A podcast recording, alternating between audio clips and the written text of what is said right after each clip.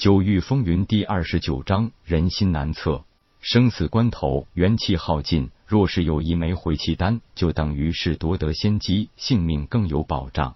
十名少年武者得到这样一枚丹药，虽然只是下品，那也是十分高兴的事情。上夜空给球球吃的就有五整瓶十五枚回气丹，而且都是中品回气丹。一枚中品丹药的价值，相对于下品丹药是正好翻一番的。这要让人知道，真不知会是什么心情。平时痴情外出采药，更是累了也会吃一枚回气丹来恢复元气。在夜空和痴情眼里，根本就是当成烂大街的白菜一样对待的。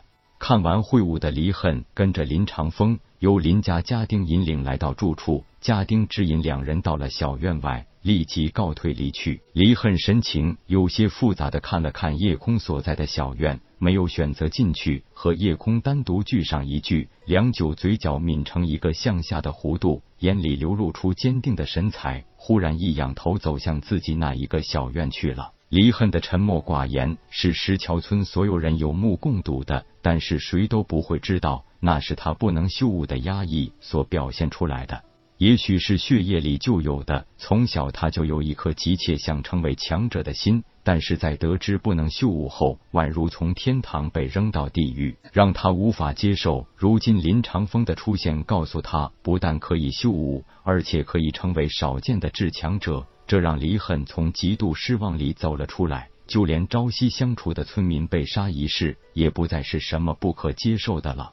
林长风看着离恨的背影，微微一笑，用很低的声音说道：“骨子里流淌着什么样的血，那是别的东西无法改变和取代的。精神血脉和化生灵体同时被我发现，这也就是天意吧。谁又能想到，林家失踪十几年的小子，会是继承祖先血脉最精纯的一个？又有谁会想到，一个山野小丹师，会是千载难逢的化生灵体呢？”如果夜空听到了林长风的话，一定会从话里听出那一丝危险来。因为夜空的师傅曾经怀疑过，他就是化生灵体。拥有这种灵体的人，有一项神奇的能力，那就是可以将任何灵药栽培存活。而且夜空就曾经一再存活过最难的七叶幽兰。但是夜空天生没有经脉的事情，让宁不谷不敢确定。化生灵体按说不会先天经脉缺失的才是。然而，夜空对灵药的亲和力与对神识之力的掌控力，这都是化生灵体最突出的特点。夜空也知道金神血脉和化生灵体在遇上七叶幽兰会发生什么事情，但夜空这种涉世未深的少年，怎么也不会相信林长风可以认定自己就是那种所谓的化生灵体，更不敢相信林长风会伤害自己的族弟。宁布谷曾经说过，魔修有一种残忍的魔法，那种魔法叫夺血秘术。顾名思义，就是夺取他人血脉之力。第一步就是先培植出七叶幽兰，也就是长到七叶一朵花的状态。此时就可以每日让幽兰吸足具有精神血脉人的血液，如此九九八十一天后，再让幽兰吸足化生灵体者的血液，九九八十一天之后服下这株七叶幽兰，就会具有最强、最精纯的精神血脉之力。七叶幽兰吸食人血，对人造成的不仅仅是血液流失，而是每天面临死亡的恐惧，还有随着血液流失而神魂也随之被一点点侵蚀，那种心理和肉体双重伤害，一般人是绝对无法想象的，那绝对是比死还恐惧的。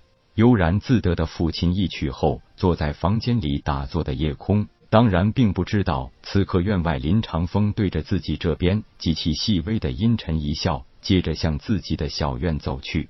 球球已经睡了一天一夜，但是没有半点醒转的意思。夜空暗笑，这小家伙的确很神奇。虽然现在只是相当于人类筑基境后期的战力，但是曾经那一次可以忽然发挥出接近灵海境强者的威力，那说明小家伙可以成长到一个很恐怖的境界。而且他也不需要特殊的修炼，只要有足够的天才地宝，吃了去炼化就行了。看样子，球球睡觉就是炼化灵物、增强修为最好的法子。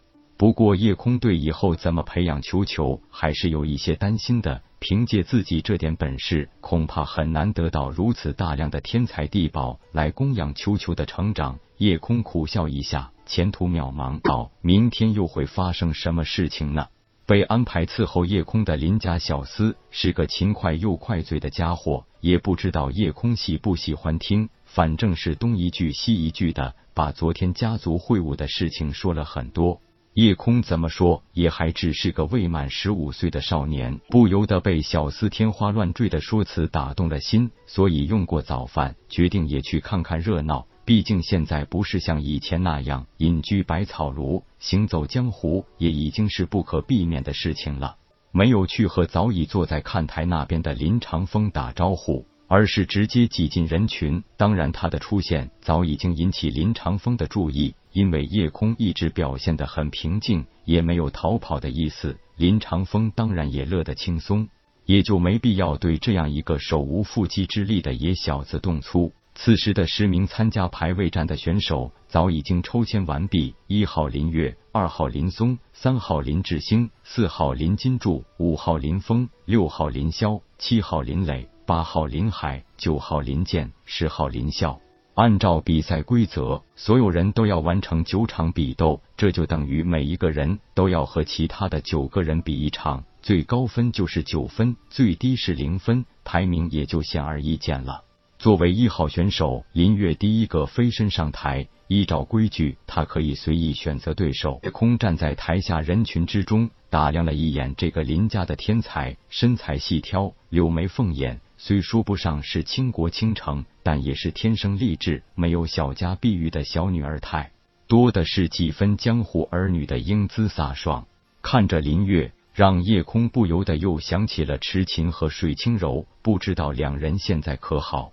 想起在水潭边和石桥村外手把手浇水轻柔父亲的往事，夜空脸上流露出一丝惬意，但是很快就把思绪重新拽回到现实。只见林月对着台下拱了拱手，直接道：“第一场我挑战十号。”